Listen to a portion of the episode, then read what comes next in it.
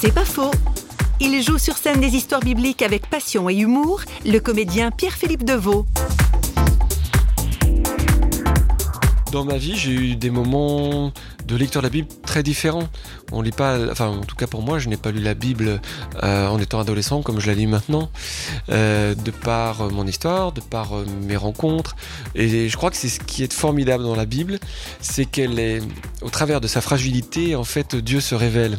Quand je dis fragilité, c'est que chacun peut faire des interprétations différentes, mais finalement, elle nous rejoint, nous, en tant qu'êtres humains.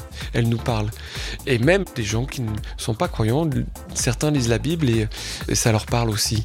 C'est pour moi aussi important de dire la Bible ou de la jouer parce qu'elle elle est vecteur de, de bonnes nouvelles. C'est pas faux, vous a été proposé par Parole.fm.